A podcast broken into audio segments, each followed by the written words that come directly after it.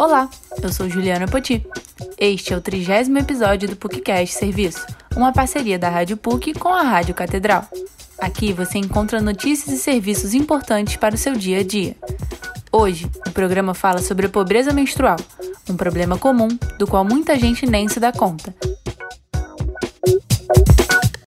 Em maio, o Fundo das Nações Unidas para a Infância, UNICEF, lançou um relatório sobre a situação de crianças e adolescentes brasileiras que menstruam, mas não têm acesso a produtos e condições mínimas de higiene pessoal. A falta de acesso a esses itens é um dos fatores que caracterizam a pobreza menstrual. A falta de informação em casa e na escola, a falta de saneamento básico e de moradia agravam o problema.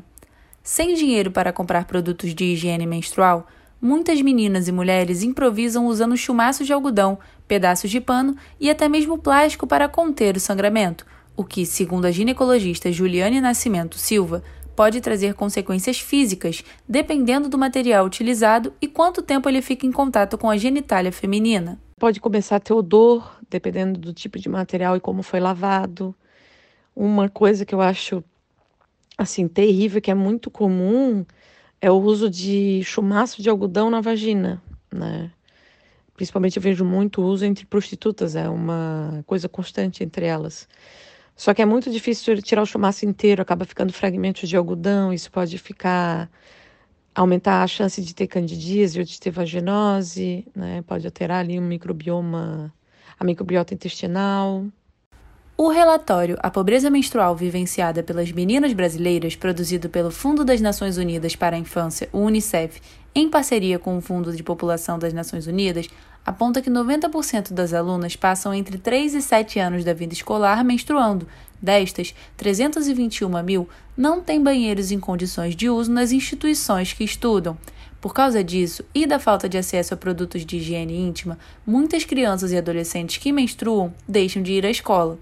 O problema é ainda maior para pessoas em situação de rua. Muitas vezes, falta até calcinha para prender os absorventes descartáveis distribuídos, na grande maioria das vezes pelas ações sociais. Mas não é só isso. Como relatam Talita Soares e Carolina Chiarello, fundadoras do Todi Chico, projeto que distribui absorventes para pessoas em situação de rua.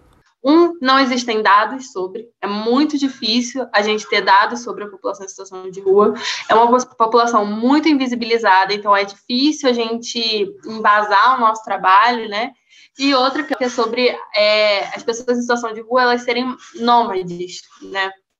São populações que vêm e vão, e nem sempre elas estão no mesmo lugar. Então a gente consegue acessar aquela mesma mulher duas vezes, dois meses seguidos, e no terceiro mês a gente já não encontra mais ela lá. E aí é, é difícil porque a nossa doação não vai chegar até ela, né?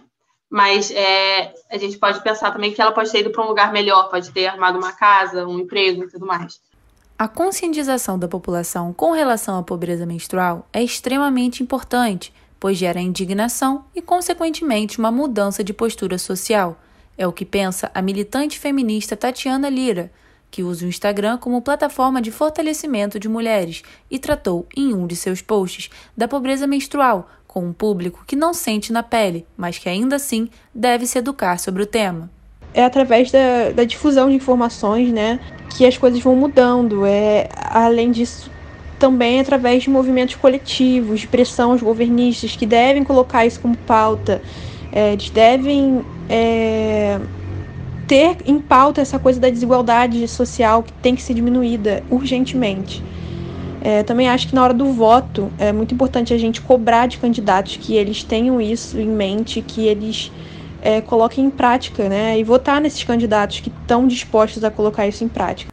O debate a respeito da pobreza menstrual aumentou muito nos últimos anos, e isso mostra que cada vez mais a população se conscientiza sobre o tema e se torna empática à causa. Entretanto, é preciso lembrar que a pobreza menstrual é um problema de saúde pública, não só no Brasil como no mundo, e deve ser tratada com seriedade.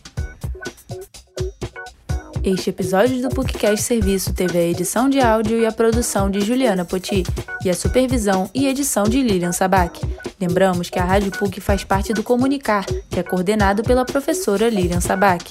Voltaremos na próxima sexta-feira. Até lá!